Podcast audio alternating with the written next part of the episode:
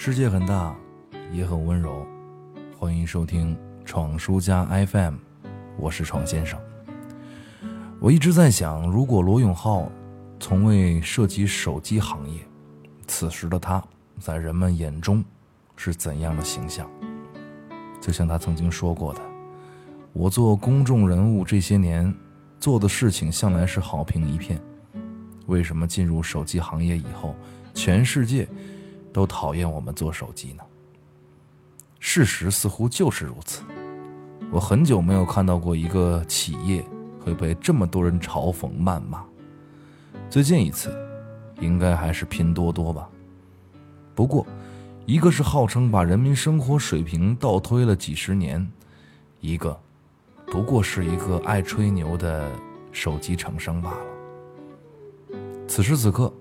我正在用锤子科技发布的手机坚果 Pro 打下这段文字。嗯，这个时候呢，我也没有想出令我满意的答案。我想，这款手机的宣传语似乎可以做一个简单的解答：为什么你不能被大众所接受？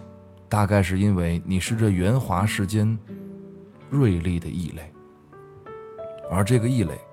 在几年的摸爬滚打中，数度垂死挣扎，依旧苟延残喘，非但没有淡出人们的视线，慢慢的坐拥了一千五百万粉丝。罗永浩隐约成了一位邪教教主，在一群锤粉的簇拥之下，继续张牙舞爪。我捧着老罗引以为傲的产品，并没有在社交媒体中和人唇枪舌剑。也没有为罗教主仗义直言，我还在等待他曾经许诺过的欠我们的成功，即使终将被打脸，我也还在等待着。我希望这个所谓的理想主义者真的可以实现他的理想，即使理想主义者向来没什么好下场，至少这些理想是值得赞许的。让这个世界变得美好一点，不好吗？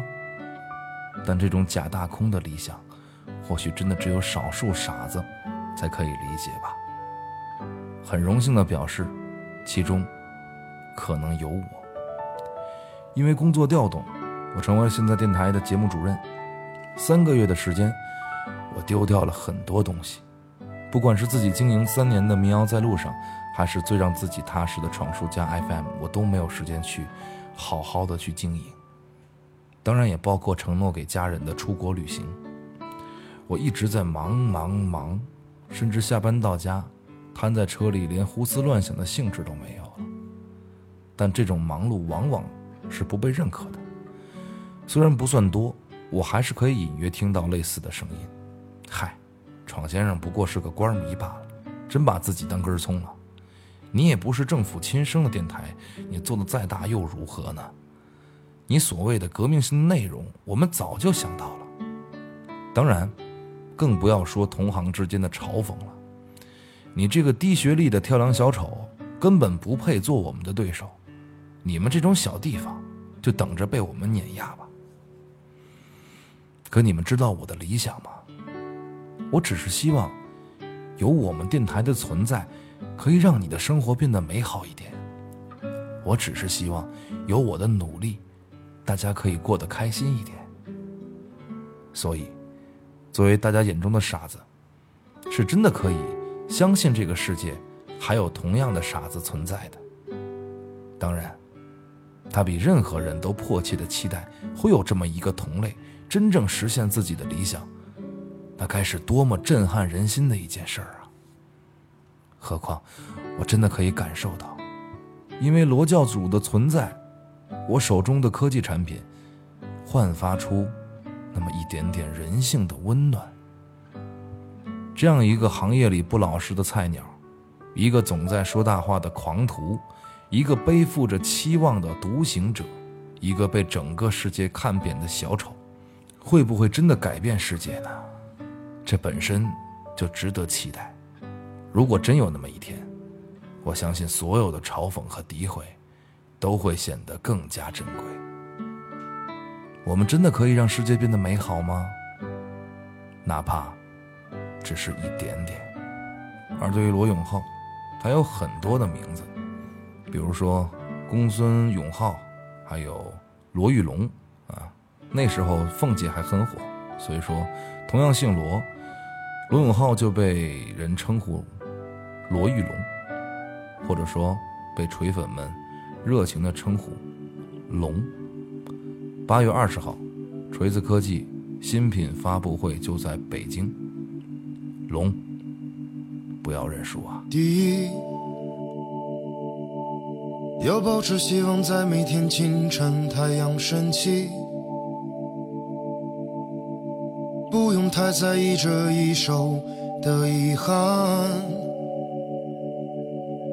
用一片面包解决你的不安，别担心。没人经过你的未来，没人驻足你的现在。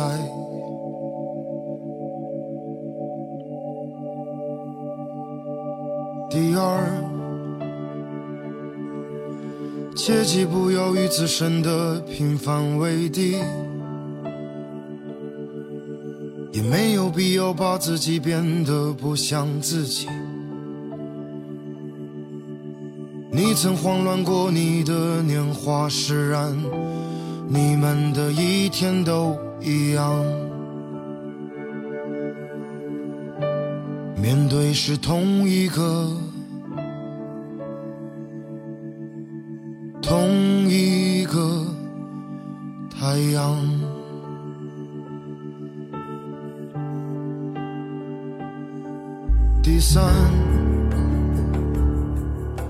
与自己所处的现在促膝长谈，写生命中所剩不多的情感。这世界不会再为你改变，只怕就任其消耗殆尽，或者用力的喘息。